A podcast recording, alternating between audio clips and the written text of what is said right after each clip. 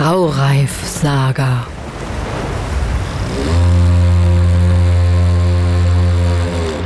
Das Vermächtnis des Königs.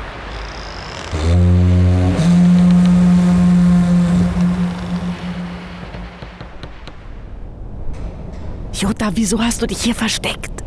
Seht mal, da vorne sitzt er. Oh, Was ist das denn für einer? Oh je. Ob es dem gut geht? So bleich und mager. der sieht aus wie ein Totengräber.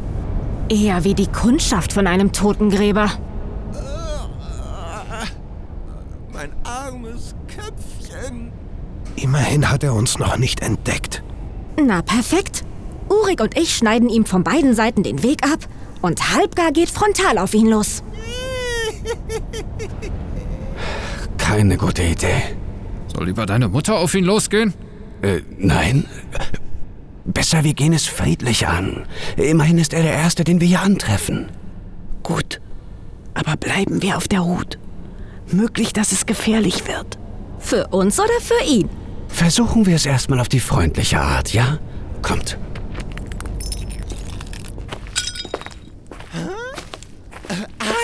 Wie reizend.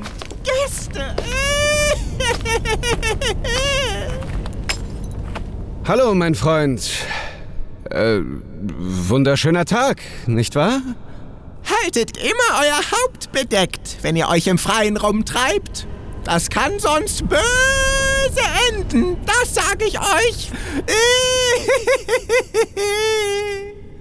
Äh, danke für den Hinweis.